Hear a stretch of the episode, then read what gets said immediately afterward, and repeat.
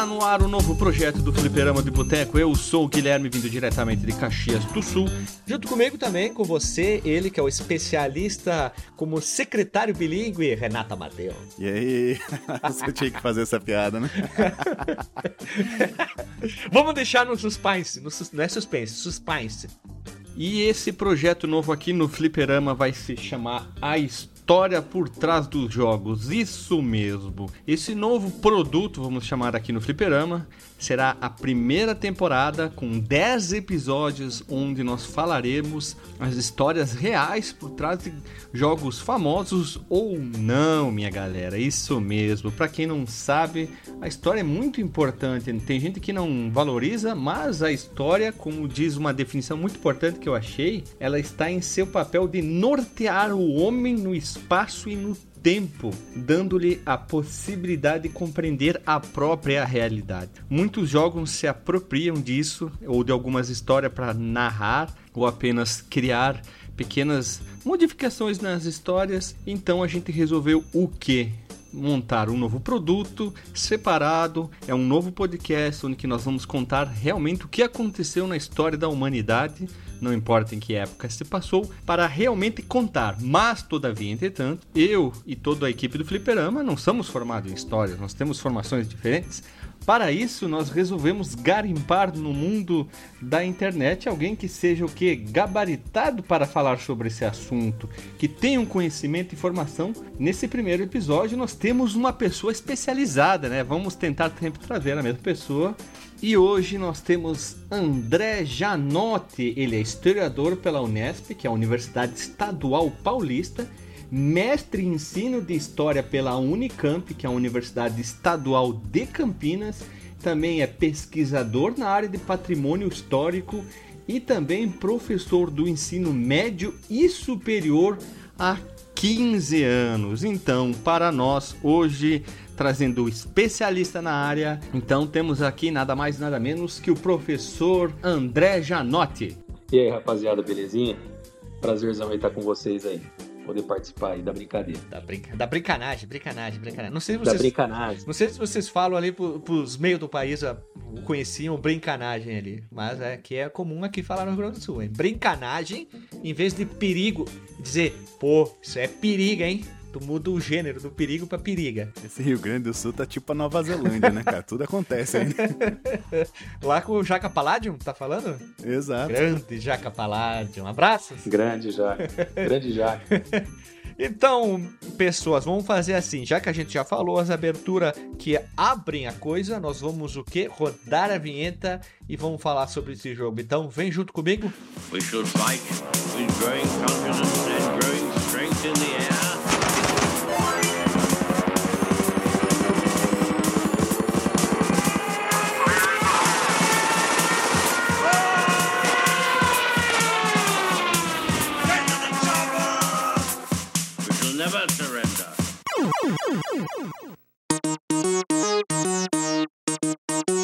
História por trás dos jogos.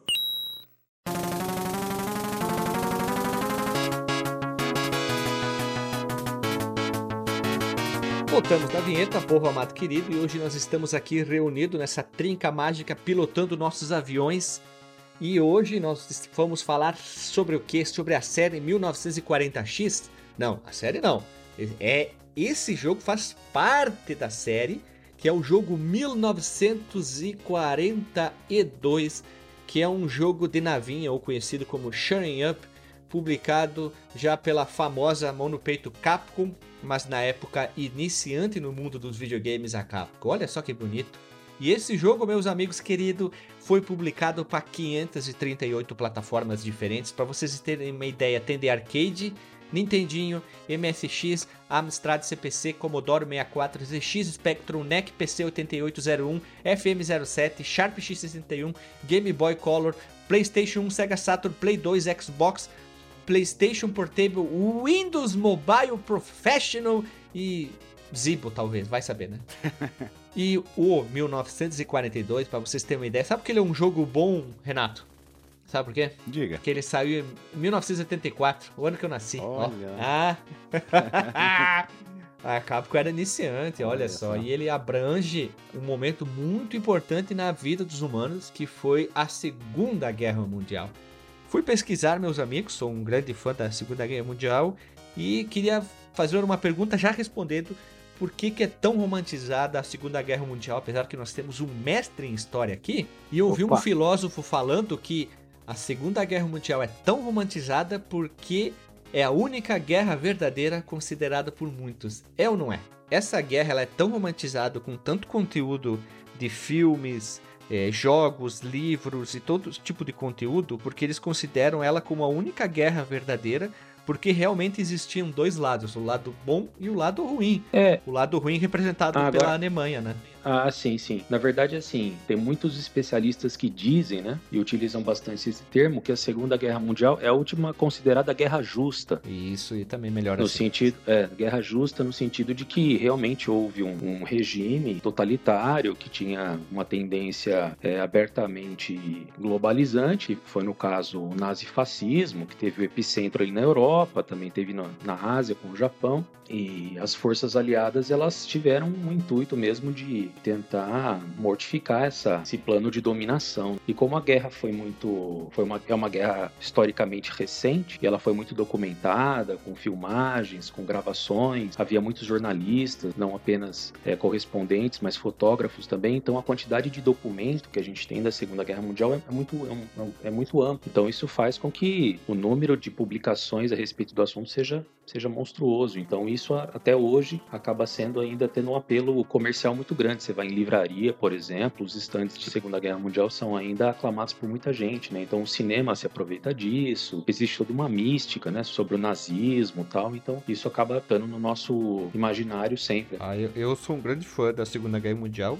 Eu tenho alguns materiais aqui, alguns livros que eu comprei. Eu tenho algumas coisas no Kindle também pra ler. Que eu sou um grande fã dessa época por causa do meu pai. Meu pai assistia muitos filmes de Segunda Guerra Mundial, acabei gostando, jogos e afim. E esse, pessoal, Segunda Guerra Mundial tem tudo a ver com esse jogo porque se passa em 1942, já, já estava em andamento a Segunda Guerra Mundial. Hum. E pra quem não sabe, 1942 ele foi desenvolvido pela Capcom, já falamos, e ele é muito estranho porque ele foi desenvolvido por japoneses e ele mostra uma, digamos, uma levante dos americanos para invadir Tóquio por aviões para destruir literalmente os japoneses na Segunda Guerra Mundial. É meio confuso os japoneses mostrarem, retratarem eles mesmos fazendo uma cagada, que na minha opinião os japoneses fez cagada na Segunda Guerra Mundial. E aí retrata essa essa parte, né, dos americanos invadindo o Japão para destruir tudo e acabar com a guerra. Se eu não me engano, não tem bomba. Eu acho que eles não iam chegar a esse ponto botar uma bomba atômica, mas te- eles retratam muito bem é, esse a Guerra do Pacífico. Eu tava tentando lembrar até agora como é que era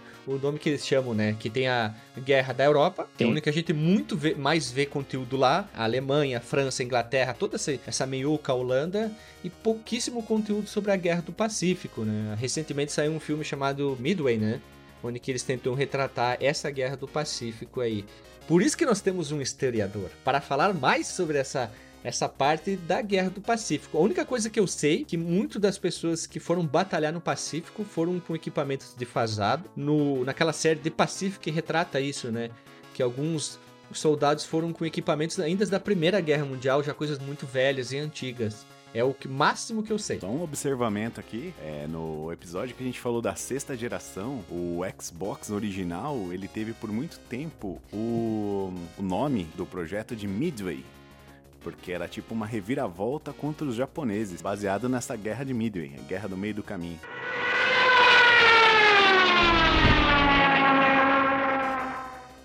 A frente do Pacífico, ela, ela não começou exatamente no, no início da guerra. A guerra, na verdade, começou. A, a situação era mais ou menos o seguinte, né? Depois que acabou a Primeira Guerra Mundial e os alemães perderam a guerra. né, houve uma assinatura de um tratado chamado Tratado de Versalhes. E esse Tratado de Versalhes impôs aos alemães uma série de, de punições por terem Sim. sido, digamos assim, Bem, os grandes. bem, bem, bem fortes, Isso. né? Bem fortes, que quebrou a Alemanha, né? É, a Alemanha, assim, já estava quebrada pela própria guerra, mas o fato é que o, o Tratado de Versalhes foi considerado pelos alemães como humilhante, né? E isso acabou sendo nascedouro de um regime político que tem um discurso de vingança, que é o, que é o próprio nazismo. Só que o que aconteceu? O nazismo ele foi crescendo dentro da Alemanha, as nações vizinhas, como o caso da Inglaterra e da França, não conseguiram assim, fecharam os olhos diante da, da crescente ameaça do regime, né, do próprio nazismo, do Hitler, com aquele discurso antissemita, antijudeu, né, de vingança contra os Estados Unidos, anticomunista, antiliberal, né? E aí, na hora que os caras perceberam, a, a merda já estava feita, né? Porque a Alemanha já estava se rearmando, fazendo acordos com grandes empresas da própria Alemanha e tal. Os Estados Unidos, como estavam do outro lado do oceano, simplesmente também se tiveram uma política isolacionista, não fizeram nada a respeito. E quem viu uma oportunidade com o avanço do nazismo na Alemanha foram os japoneses, porque os japoneses, desde o século XIX, tinham um interesse imperialista muito grande na Ásia, e quem atrapalhava os planos dos japoneses eram os Estados Unidos, porque os japoneses queriam, né, eles eles são uma das poucas nações não europeias que já estavam industrializados no século XIX, isto é, na época da Revolução Industrial, os japoneses já estavam na corrida também da industrialização, e o grande objetivo dos japoneses era criarem um império no Sudeste Asiático. E os americanos eram um obstáculo ao crescimento japonês na Ásia. Então, o que acontece é o seguinte: quando o Hitler então começa a sua tática de conquista de terras na Europa, antes ainda da Segunda Guerra Mundial, invasão da Renânia, dos Sudetos da Tchecoslováquia, esse tipo de coisa, o que acontece? Os alemães e os japoneses assinam um pacto chamado Pacto Anticominterno, né, que significa Pacto Anticomunismo que era basicamente o seguinte: os, os japoneses estavam se aproximando dos alemães e afirmando que se houvesse uma guerra contra os comunistas, os japoneses iriam intervir. E daí então ah. se forma, se forma um, uma aliança conhecida como Eixo, que é justamente a partir de 1936 com o Japão, com a Alemanha né, e com a Itália fascista, porque a Itália fascista e a Alemanha nazista já tinham ali uma parceria política tal. Então os japoneses formam esse, com, com os alemães formam esse grande bloco, e aí o que acontece é o seguinte, a guerra começa, na Segunda Guerra Mundial, começa com Hitler invadindo a Polônia, no dia 1 de setembro de 39. E aí o primeiro palco que você tem da Segunda Guerra Mundial é originalmente a Europa. Né? O Hitler ele concentra as forças dele contra a França, depois ele vai para a Normandia, para os países normandos ali da Escandinávia, depois ele desce domina os Países Baixos, depois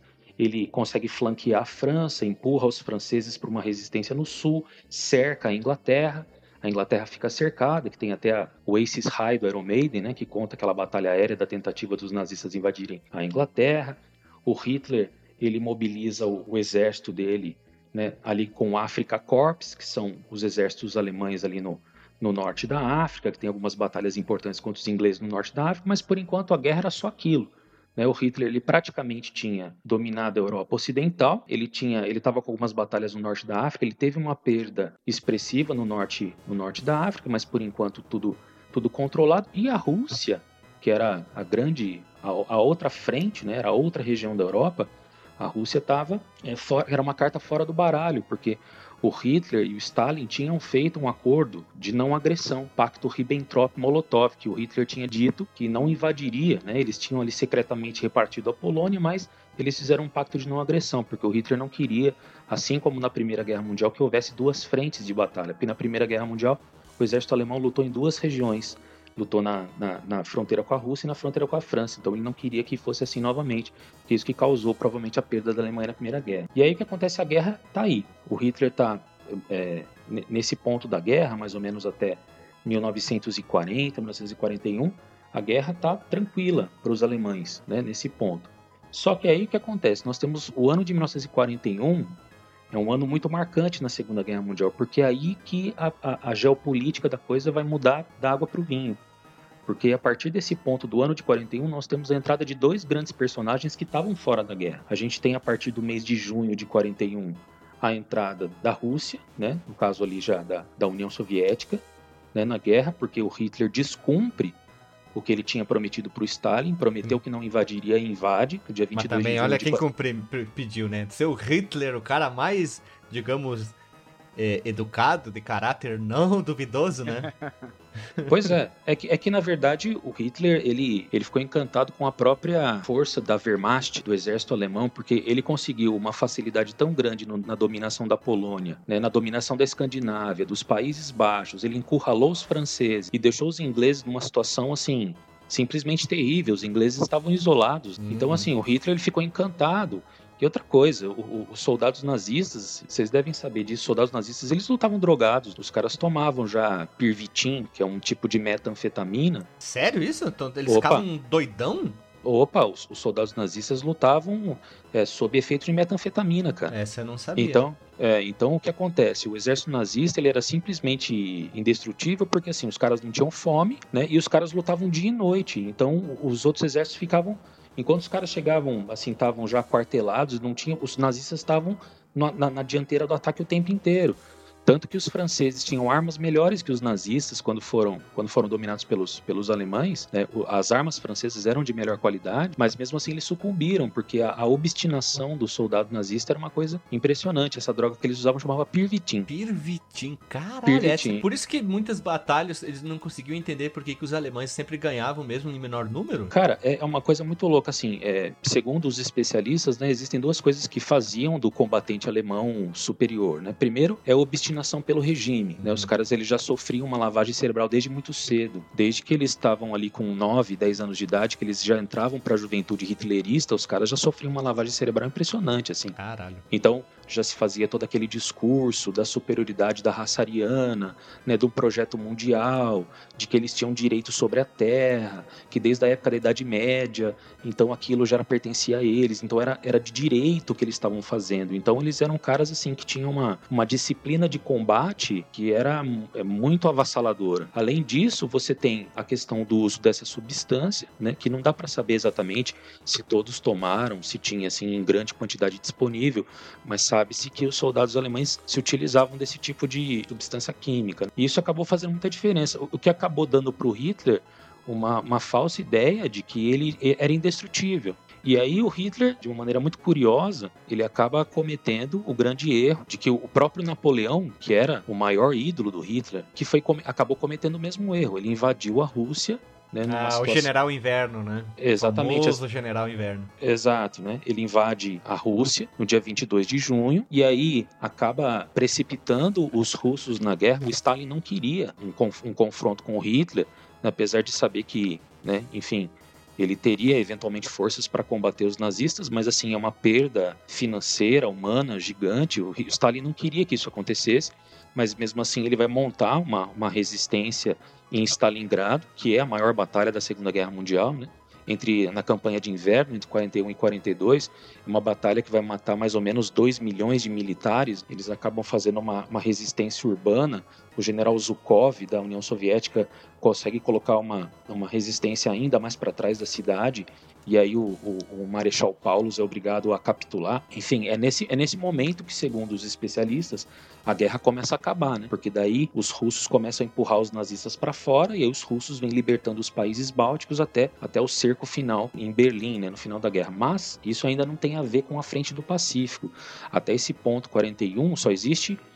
A guerra tem um palco: é a Europa Ocidental e o norte da África, só. Só que em 41 nós temos duas coisas importantes. Nós temos, como eu disse, a invasão da Rússia em 41 e a gente tem o ataque surpresa dos japoneses em Pearl Harbor, no Havaí. Então, aí que a gente tem a entrada dos americanos na Segunda Guerra Mundial, que também acontece no ano de 41, já agora já no final do ano, no dia 7 de dezembro de 41, bem no comecinho da manhã, mais ou menos por volta de umas 7 horas da manhã, os japoneses, né, sem terem feito uma declaração formal de guerra, porque as pessoas não sabem disso, né? A guerra é um estado diplomático.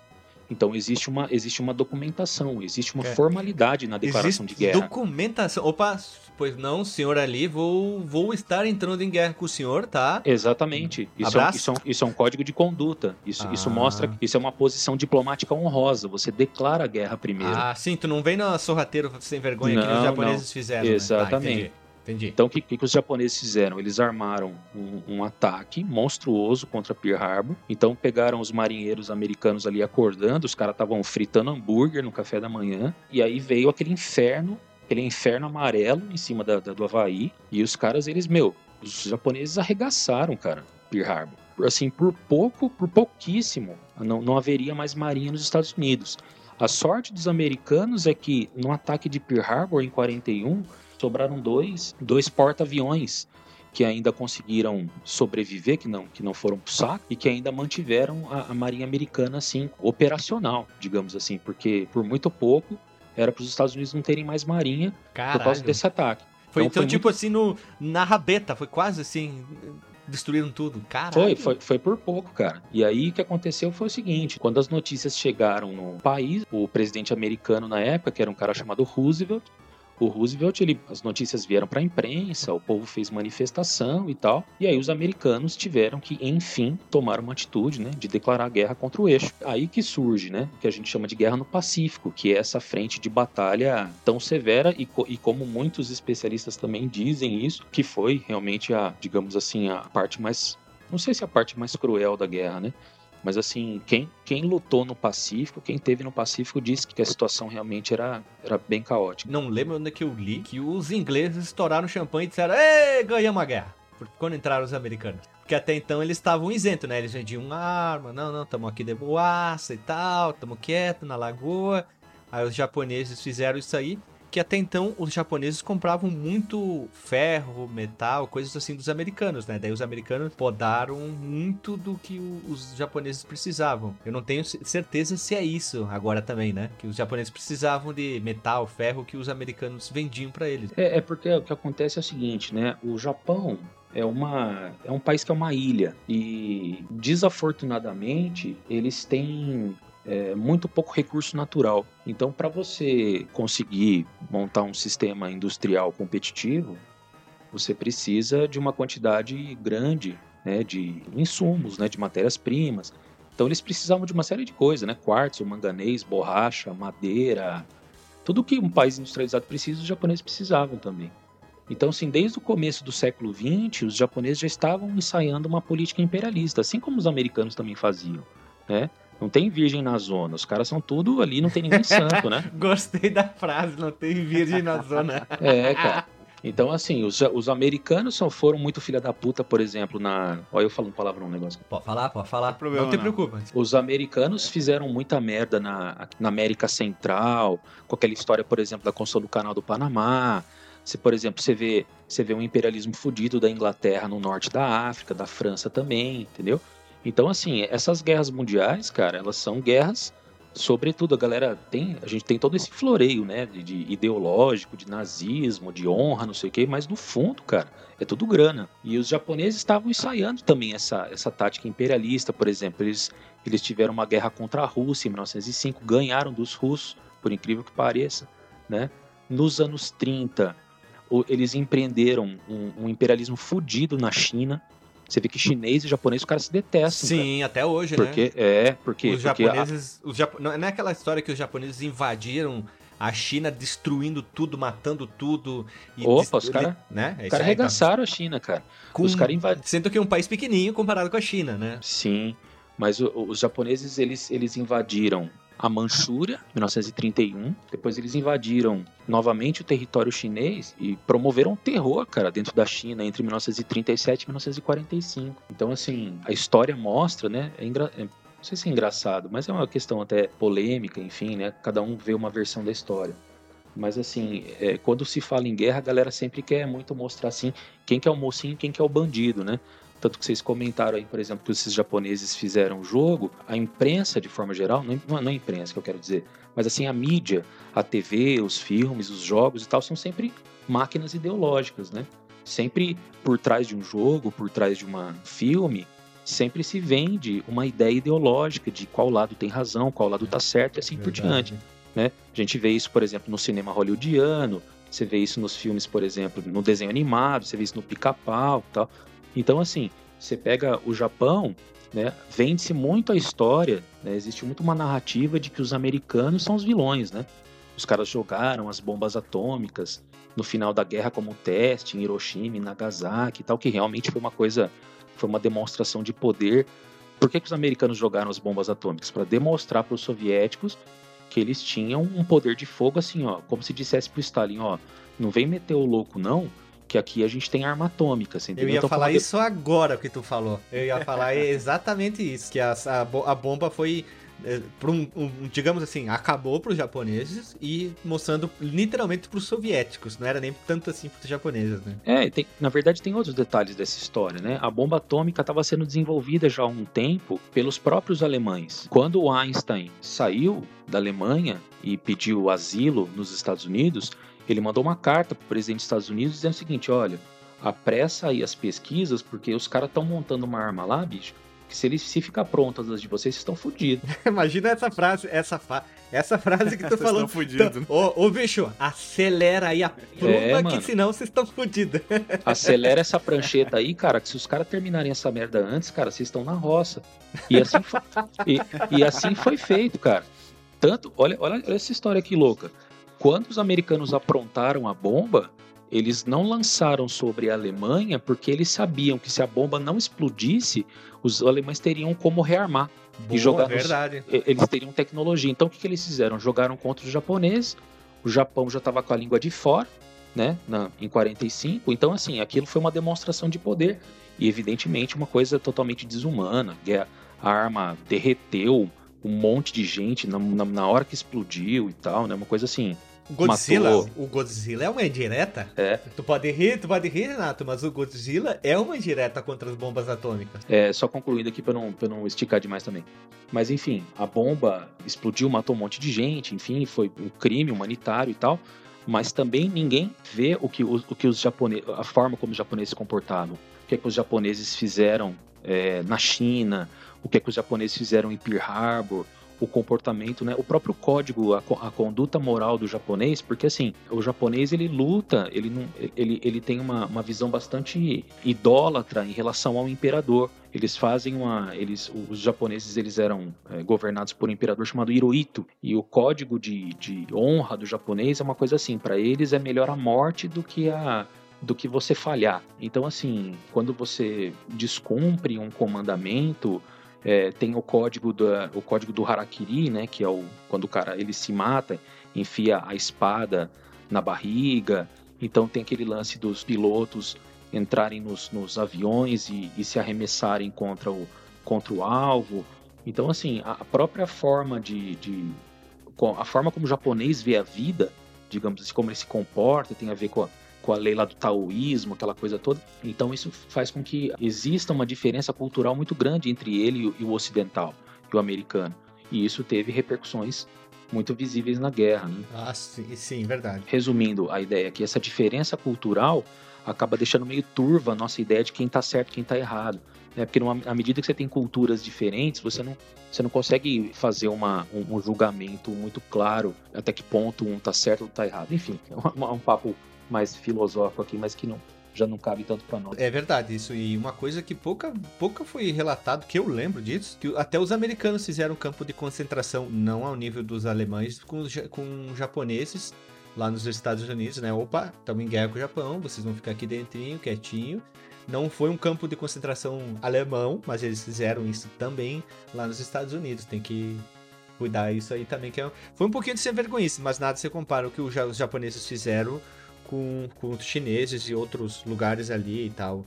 E os japoneses foram mais, entre aspas, filhas da puta do que os outros, né? Eles estavam batendo igual com os alemães, tudo com um pensamento maluco. Ah, sim, ali a maluquice é uma coisa que foi democraticamente distribuída por Deus aí para esses caras todos, cara.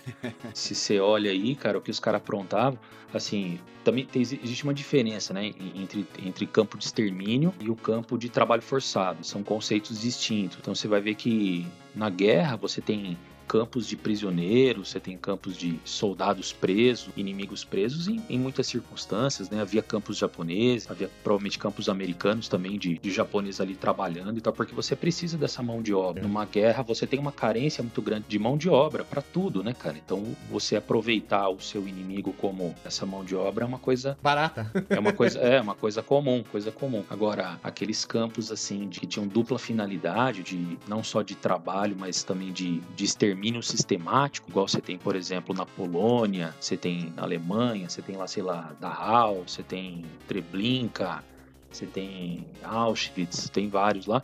Aí já é um, é um, outro esquema, né? Porque os nazistas especificamente eles já começaram a montar um sistema visando mesmo que eles chamavam de solução final, né? É. Que, é, que é a eliminação da, das pessoas que eles consideravam é, pessoas não pessoas desprezíveis, né? Não, desprezíveis. não mereciam viver. Como é que Exato. pode isso? Né? Exatamente. Então você tinha essa dupla finalidade, tanto a parte do trabalho, se aproveitava o cara ali até determinado ponto, se não tivesse muito magro, se não tivesse muito doente, se não fosse criança, geralmente criança já era eliminada sumariamente, é até uma coisa até bizarra isso, né? Mas as crianças eram, chegava a criança, era o primeiro que já era eliminado, aqueles que tinham um pouco mais de poder de trabalho, um pouco de saúde, trabalhavam um tempo e depois acabavam ou morrendo por doenças mesmo, ou, ou indo pro, pro, pros fornos lá para eliminação química, lá com cianeto, lá com esse tipo de coisa. Eu não sei se vocês estão por dentro disso, mas tem um levante muito grande em países como a Alemanha negacionistas contra o, o Holocausto, né? Eles disseram que essas pessoas, se tem gente que acredita na Terra plana, tem pessoas que acreditam que não não existiu forno para matar gente, pessoas eram mortas a gás, todos esses campos de concentração que as pessoas eram literalmente detonadas tem um público muito grande na Alemanha que diz: não, não, você não acredita, isso não existe, isso é mentira. Não sei se dá tempo aí, nosso tempo, mas vou contar uma história rapidinha sobre esse lance que você, que você acabou de comentar aí, cara. Você falou que existe, existem pessoas, né, que, que comentam sobre isso.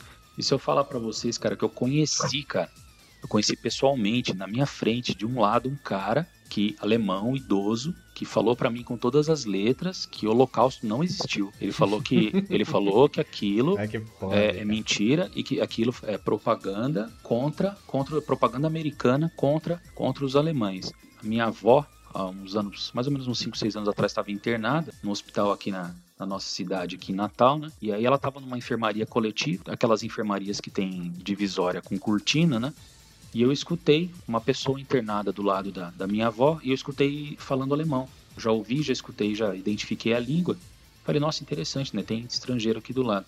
Aí passou um médico para fazer uma visita né, para os pacientes e tal, e abriu a cortina, vi que tinha um, um, senhor deitado, bati o olho no velho, vi que era um velho que tinha mais de 80 anos. Eu falei assim, falando alemão com mais de 80 anos, eu já minha cabeça já, né, começou a fazer as contas. Aí eu falei, pô, esse cara ou era criança ou era jovem na, na idade da guerra. Resumindo a história, o senhor de idade acordou, conversei com a acompanhante dele, perguntei sobre ele, falei assim, ele, ele conversa, ele se incomoda, ele fala português? Ela falou, não, fala assim, ele gosta de conversar e tal. Aí sentei ali, tava em visita com a minha avó, comecei a conversar com o cara. Moral da história, eu descobri que o cara tinha lutado na Luftwaffe alemã, que é a força aérea alemã na Segunda Guerra Mundial, lutou na Batalha da Inglaterra. Olha só. Credo? Não, vai vendo a história. O cara tinha lutado na Batalha da Inglaterra, ali em 1941, contra os ingleses e tal. O cara tinha, o cara tinha até um brevet da Luftwaffe que o cara carregava na carteira. Quase chorei na hora que eu vi. o brevezinho da Luftwaffe de ouro dentro da carteira do cara. Não sei se vocês já viram o brevet como é. Ele tem um símbolo, ele tem, ele tem o, a suástica, né, no meio com, a, com aquela águia, a águia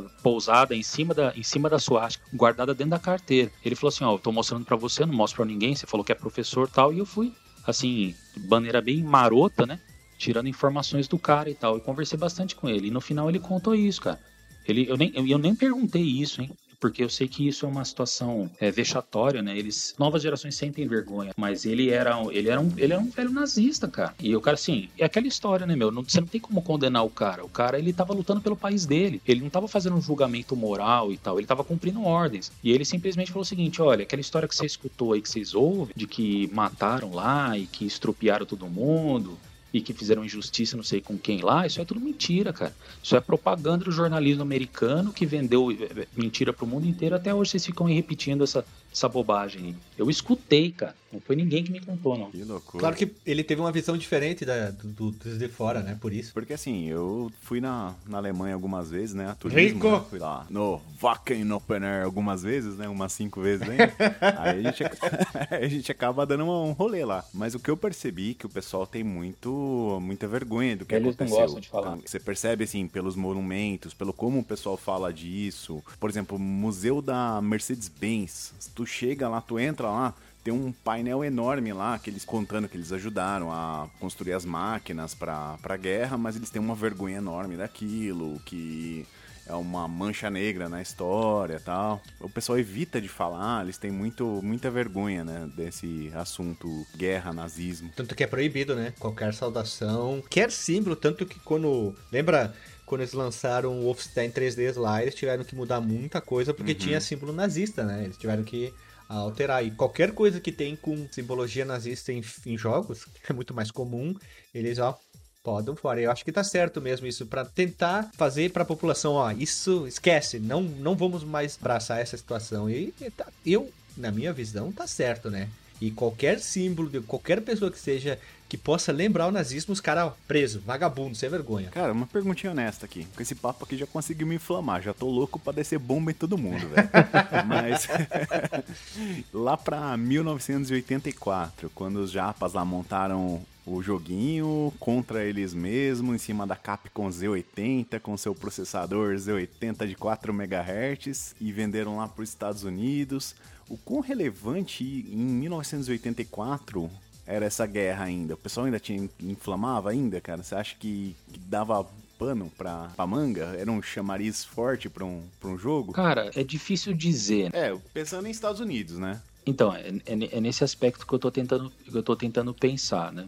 No, no, contexto internacional. Ali nos anos 80, a gente já está se encaminhando para o fim da Guerra Fria. A Guerra Fria começou logo depois da Segunda Guerra Mundial por volta de 1947. Em 1980, o mundo soviético já estava entrando em ruínas já. Então, assim, o que, que eu acho que dá para inferir, né? Que você perguntou aí, Renatinho. É difícil avaliar por quê? Porque a gente precisaria estar tá no contexto dos Estados Unidos ou do Japão para saber, para conhecer o próprio mercado, porque as condições econômicas elas são determinantes, né? Também na mentalidade das pessoas e tal. Quando você tem o lançamento do jogo, 1980, repare que o intervalo entre a batalha de Midway, que vocês comentaram aí, e o lançamento do jogo, não é um intervalo tão grande. É um intervalo de 40 anos. Então isso está muito mais vívido na memória das pessoas. Não, talvez não na memória de quem vai jogar, né? Mas na memória dos pais e dos avós de quem ia jogar, sim. Então assim, vamos pensar numa situação hipotética. Se você tem um pai, um avô que vai comprar para um moleque de 10 anos um jogo, né? E é o cara que vai pagar para o filho ou para o neto, ele fala assim: opa, do que. Ah, como que é o nome do jogo aí que você quer comprar, moleque? Ah, 1940. Ah, tem uns aviões, do que, que é isso aí? Então talvez nesse aspecto exista algum tipo de influência. Né? Mas eu, eu acredito que para quem foi jogar isso em, 19, em 1984, 85, não havia uma, uma influência muito viva de memória em quem jogou. Eu acho que não. Legal, ah, mas, legal. ô Renatinho, é, temos que, temos que falar uma coisa importante, né? Talvez eles queiram sempre lembrar de um erro deles. A gente errou nesse certo ponto, o que a gente fez, algumas atitudes. Infelizmente sempre vai ter conteúdo, né? Ou felizmente, eu não sei qual é a forma, mas sempre vai ter material, várias mídias diferentes para sempre relembrar as pessoas do que aconteceu teve toda uma campanha sobre a Primeira Guerra Mundial, né, dos 100 anos. Depois, quando chegar 100 anos da Segunda Guerra Mundial, vai ser a mesma coisa.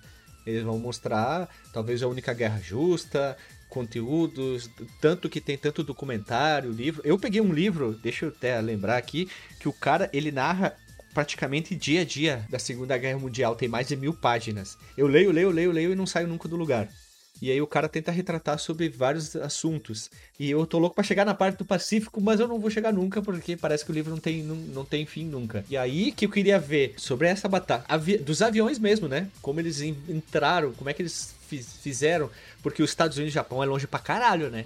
Eles tinham que ter uma base no meio do caminho para invadir o Japão e para acabar realmente com aquela guerra que já tinha acabado lá na Europa, né? A gente está comentando aqui, eu lembrei até de uma outra coisa que eu acho que pode ser uma informação que é relevante aí pra gente entender o contexto do jogo e tal, né? Da questão midiática, empresarial, né? Os caras lançam um jogo, evidentemente, com um objetivo de, de fazer caixa, que é o seguinte, quando a Segunda Guerra Mundial acabou, em 1945, e o eixo perdeu, né? Os nazistas, os japoneses perderam e tal, o que aconteceu é que se inicia uma nova guerra, né, conhecida como Guerra Fria, a gente tem um processo de bipolarização no mundo. Então você tem a emergência de duas novas potências, que são os Estados Unidos e União Soviética, e esses caras, de, de, forma geral, vão começar a disputar mercado no mundo. E aí o que acontece? A União Soviética e os Estados Unidos criam planos econômicos de salvação e de reconstrução para o arregaço que a guerra trouxe. E os americanos lançam um plano econômico que recebe o nome de Plano Marshall, que veio lá da ideia de um político americano chamado Marshall e tal. E aí o que, que os caras fazem? Eles começam, eles pegam um grande montante de dinheiro, de dólares, e começam a patrocinar a reconstrução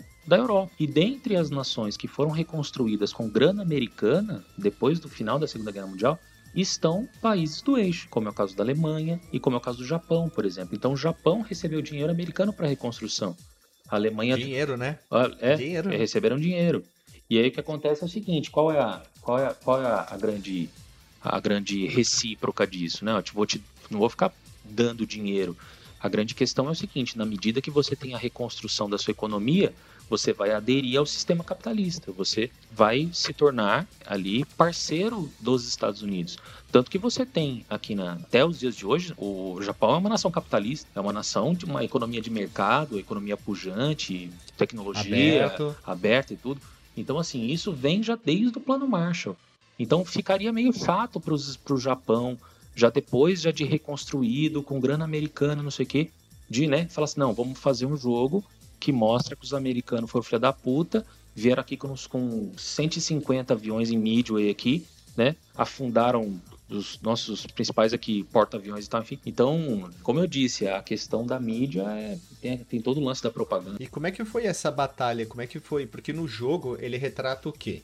Ele retrata. Não é um avião de verdade, tá? Eles fizeram uma adaptação de um avião. Com certeza teriam que pagar direito autoral sobre o Lockheed P-38 Lightning. Que nome bonito! Super Ace. É, aquele avião que tem a parte do meio onde que ficam os pilotos e tem aquela asa mais comprida e onde que tem os motores de hélice, coisa linda, mais pra, pra lateral, né? E aí eles, eles fizeram o quê? Uma puta de uma investida com aviões no Japão para depois largar a bomba? Foi isso então? Não, na verdade é o seguinte: é, o Japão era um território no extremo oriente e que tem um território muito vulnerável para ataques aéreos, bombardeios, esse tipo de coisa. Então, o que os japoneses intentaram fazer? Eles intentaram fazer um ataque nesse atol, que é o atol de Midway, né, que basicamente é um conjunto de ilhas, que tem duas ilhas principais. Uma chama Sand Island, a outra chama Eastern Island. Mas isso é no território japonês ou é perto do território japonês? Cara, são ilhas no meio do Pacífico. Ah. São, são ilhas no meio do Pacífico. Né? Se você pega, por exemplo, o mapa ali do, do, do Pacífico, que é o nosso maior oceano, você vê que entre o continente americano, ali na nossa porção do extremo oeste, e, e a Ásia, você tem o, o oceano, né, que é grandão ali no meio, e ali você tem você tem as, as, as ilhazinhas de Midway ali naquele, nesse meio do caminho, aí, como diz o Renato, né? E aí o que acontece? Os japoneses quiseram fazer um ataque ali, justamente porque eles acreditavam que combatendo as forças americanas naquele trecho, eles impediriam uma mobilização americana contra o Japão. Né? Ou seja, na verdade foi um ataque no sentido de, de evitar que os americanos se organizassem mais poderosamente para um desembarque no Japão, um bombardeio, alguma Ah. coisa nesse sentido. Vamos antecipar, vamos, vamos atacar primeiro, depois vamos ver o que, que dá. É, o, o grande problema, né, e na verdade aí entra o lance da, que o pessoal fala da, da, da teórica cagada, né, é que o planejamento japonês sobre Midway, ele foi descoberto, foi, ele foi decodificado pela inteligência americana. Ah, eu vi isso aí, que eles sabiam que iam ser atacados, não fizeram nada pra dar uma desculpa pra entrar na Isso. guerra. Foi o que eu li. Isso, na, na verdade, assim, é, lembre-se que a, a, a guerra já estava em curso. Quando existe a, a Batalha de Midway, a guerra de Japão contra os Estados Unidos já estava em curso, uma vez que o ataque sobre Pearl Harbor já tinha sido no ano anterior. Então, a, Batalha de Midway acontece seis, exatamente seis meses depois do ataque surpresa dos japoneses em Pearl Harbor. Então os americanos já tinham declarado guerra contra o Japão. E aí o que acontece? Os japoneses vão fazer esse ataque nesse, atol de Midway. Só que o que eles não esperavam, o que eles não sabiam, é que os americanos já tinham entendido toda a mobilização, qual é o armamento, o que, que eles iam fazer. E aí os americanos, evidentemente, já conseguiram se preparar melhor para esse confronto. E aí, assim, o que eventualmente a gente não sabe, se os americanos não soubessem das informações, a gente não sabia qual seria o grande resultado, mas o fato é que essa a, a derrota dos japoneses em Midway foi uma coisa assim, que era uma seria uma pequena derrota se tornou uma catástrofe, foi, foi catastrófico para os japoneses a batalha de Midway, foi um, foi um marco na história da, digamos assim, na segunda fase da, já da Segunda Guerra Mundial, né? Eu, talvez da mesma, não, sei se eu posso fazer essa comparação, posso até errado, mas assim, da mesma forma que o Hitler teve uma perda incomensurável em Stalingrado, os japoneses tiveram uma perda brutal também na, na- nessa batalha de Midway aí. Ah, sim, eu até ia falar de Stalingrado quando tu tava falando sobre a Rússia, eu acabei esquecendo de falar, mas tem até filmes que retratam a batalha É bem, é bem legal, tem muito material sobre isso. Porque tem muito conteúdo sobre França, é, Holanda e tal na Inglaterra, e tem muito pouco, pouco sobre a própria invasão da parte da Rússia, né? Tem pouquíssima coisa ali sobre em filmes. Né? Só pra vocês terem ideia, algumas ideias de número do que os americanos e os japoneses usaram essa batalha do dia 4 de junho de 42, que é que é a batalha de, de, de Midway. Os americanos ao todo estavam com 120 aeronaves, estavam com 31 Consolidated PBY Catalina, que é um avião de patrulha. Eles usaram seis torpedeiros Grumman TBF Avenger, 19 bombardeiros de mergulho Douglas SBD Douglas, 17 Volt SB2U Vindicator, 7 caças Grumman F4F Wildcat, 21 Brewster F2A Buffalo, 17 bombardeiros Boeing B-17 Flying Fortress, aquele grandão que aparece em filme, né, que são quatro motores, e quatro torpedeiros Martin B-26 Marauder, totalizando Caraca. 126 aeronaves. Os japoneses, em contrapartida, estavam com 36 bombardeiros de mergulho Aichi D-3 Aval, 36 torpedeiros Nakajima BSN Kate, e 36 caças Mitsubishi AGM-0, que é um avião sensacional também. Então, assim, é, eles acabaram perdendo dois porta-aviões importantes, um chamado, os nomes japoneses são engraçados, né? um chamado Kaga e outro chamado Akagi. Eles perderam- Kaga? Ka- Kaga. Kaga e Akagi foram os dois porta-aviões que os japoneses perderam em Midway. São muitas aeronaves aí. Agora a gente já teve todo um embasamento histórico, olha, como diria ve- carro velho locutor, estrombólico, porque puta que pariu, né? Estrogonófico. E agora vamos falar um pouquinho bem rápido do jogo. Que o mais importante também é o baseamento teórico, não é um jogo fantasioso, como é a maioria dos jogos que a gente fala aqui, é tudo fantasioso, pouco é baseado em fato histórico, e agora a gente tem um que se baseou em um fato muito importante, que é a Segunda Guerra Mundial. O ser humano vai se lembrar daqui a 300, 500, 600 anos, não vai lembrar de muita coisa. Mas vai lembrar do Coronga e vai lembrar da Segunda Guerra Mundial. E esse jogo aqui, ele, ele, ele é difícil pra cacete, tá? Filha da puta, que jogo difícil. Ele foi lançado para várias plataformas, como a gente já falou. Tu, tu tá controlando um avião, em nenhum momento ele fala quem é o personagem que tu tá jogando, ele não fala se tu é o comandante, piloto, soldado, Joãozinho Batata, não interessa quem que é pro jogo. Tu tá controlando uma pessoa e tu tem que invadir o Japão inteiro para fazer o quê? Para batalhar contra os japoneses, podemos dizer assim, e ganhar a guerra da a Segunda Guerra Mundial, no caso, na Batalha do, do Pacífico. E é um Shiner Up quase que Bullet Hell em alguns momentos, porque ele é bastante desleal.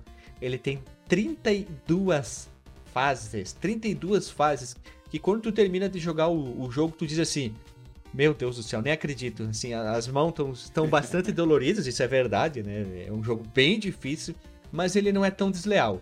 Eu posso dizer assim, o Tiger L, que saiu na, mais ou menos na mesma época pro Nintendinho, ele é um jogo mais sem vergonha. Ele é um jogo Ah, mas você percebe que o Tagarela é bem B perto desse, né? Sim, cara? o Tiger L, ele tem um tipo. a- Ali ele adora o Tiger L. A gente tem o cartuchinho pro Nintendinho.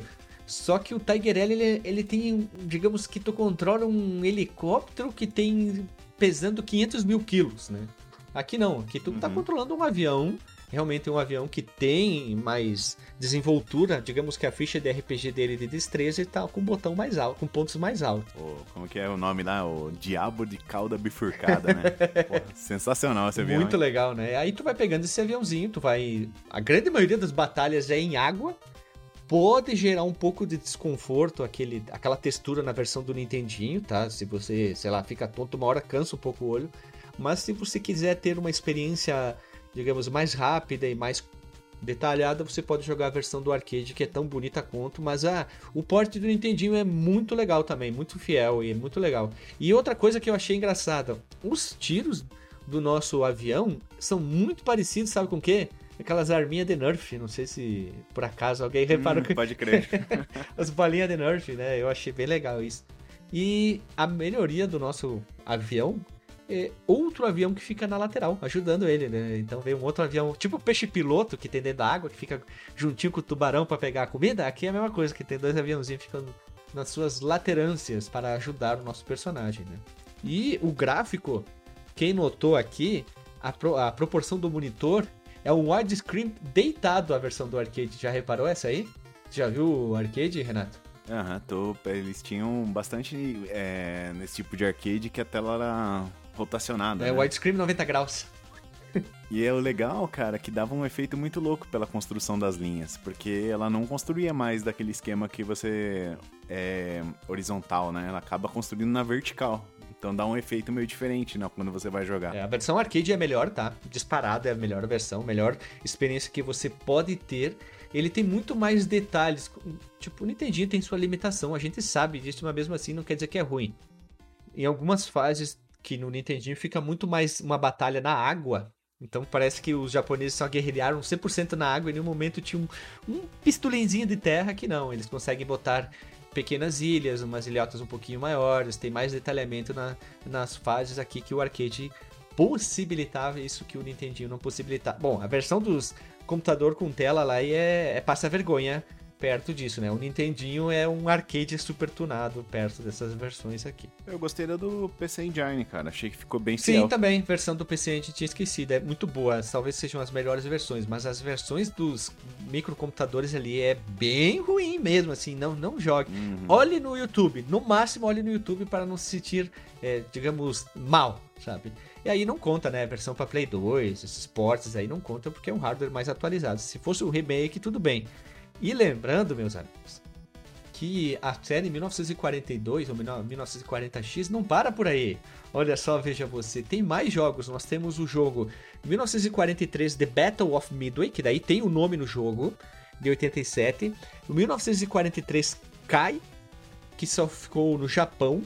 1941 Counter Attack, que, se- que foi feito em 1990. 1900 XX, que é o The War Against Destiny, lançado em 96.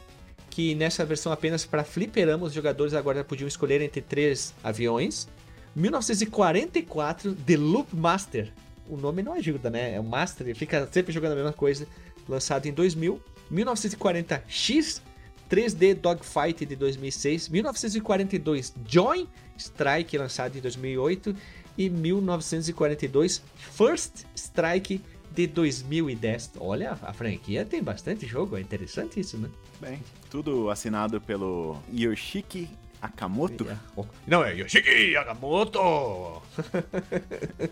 É, esse cara aí, ele trabalhou algumas coisas interessantes da Konami. Tipo o Gunsmoke, que já gravamos Sim. aqui, que é um, Gunsmoke. é um jogo de navinha sem navinha controlando uma pessoa humana, né? na Capcom, né? E daí ele trabalhou no Final Fight, Street 2. O cara fez muita coisa, cara. E, meus amigos, esse é um jogo muito importante em vários setores. Para Capcom, que é um dos primeiros jogos da Capcom e com certeza mostrou para que a empresa estava fazendo aquilo e para que e como ela ia se tornar. Nós temos um fato importante da Segunda Guerra Mundial. Nós não vamos entrar na fase a fase aqui porque é impossível, mas a gente pode simplesmente dar um micro detalhamento aqui, talvez entre as fases aqui que é Okinawa da fase 1 ao 4 Iwo, Iwo Jima da fase 8 ao É, 5. na verdade, as, fa- as fases vão ao contrário, né? Okinawa lá é o final, Ah, quando sim, você vai descer a bomba lá no, no Sr. Miyagi. Tá, então vamos ao contrário. Meio do caminho do 32 ao 29, Marshall, que eles vão lá nos amplificadores Marshall do 28 ao 25, Atu 24 ao 21, Rabaul do 20 ao 17, Leiete 16 a 13, Espanha, Espanha. Do 12 ao 9, Iwo Jima, que tem até a o filme, né, Batalha de Iwo Jima e tudo, do, do nosso queridão lá, Clint Eastwood, level 8 ao 5, e por fim Okinawa do level 4 ao 1, que ali aí é desleal total, ele já tá num level assim, ó, muito alto de dificuldade. Né? e só sendo Shiteiro Miyamoto. Shiteiro Miyamoto, apesar de não ser da Capcom, o Shiteiro Miyamoto, mas esse é o último, único forma ou save state da galera que todo mundo aqui, ah, ó, abraça o save state, porque ó, certos jogos só dá pra fechar assim para caso você seja uma pessoa ocidental, né? O oriental dá pra jogar dois ao mesmo tempo e eles fecham olhando um pouquinho cada tela. Né? Eu gostaria de deixar uma indicação no jogo um pouco mais moderno, o Battlefield 1942, que tem vários atos da Segunda Guerra Mundial, e o Battlefield 1943, que é focado exclusivamente na, nos atos do Pacífico. Porém, esse só é multiplayer, ele não tem campanha. E era isso, meus amigos. Vamos, vamos encerrar aqui o 1942 com um teor histórico absurdo do nosso amigo André Juanete. É, quis fazer um sotaque bonito, É, né? isso aí. Vou- Eu vou adotar. É Vou castelhano. adotar, vou adotar. É que daí tu chega, tu diz coisa, qual, é o- qual é o seu nome, tu? Juanete. André Juan. Não, mas eu queria agradecer, André, por participar aqui, enfim, dar esse embasamento teórico, histórico muito bem detalhado. Claro que tem que ser muito resumido, porque senão a gente ficaria aqui, o quê? Umas 73 horas, mais ou menos, no mínimo, assim, pra dar um pente mais legal. É, pois é, cara, o assunto é muito gostoso, né? Um assunto muito interessante. Quem gosta aí de, de, de guerra, de arma, de jogo, de avião, então dá pra puxar a sardinha pra todo lado aí. É uma pena que a gente não pode ficar aqui muito tempo falando. É um assunto que eu gosto muito. Eu gostaria de ficar falando mais, mas infelizmente não dá, né? Então, queria agradecer. Caso tu queira fazer algum jabá de algum conteúdo que tu produz, artigo, site ou com sua rede social, tá aberto aí ao seu espaço. Legal, só seguir lá, arroba André, como é que é? Ranote, como é que é? Anota. Escreve lá André Janote com J2Ts e E no final. Só seguir no Instagram Não, lá. que-. Educador ou professor? O que tu- o que tu prefere? Cara, eu não prefiro nenhum dos dois. não, brincadeira. Mas sou professor. Sou professor. É. É. Então, pessoal, é isso aí. Nós vamos ficamos por aqui. Até o próximo e um beijão. Até o próximo. Abraço, pessoal. Valeu.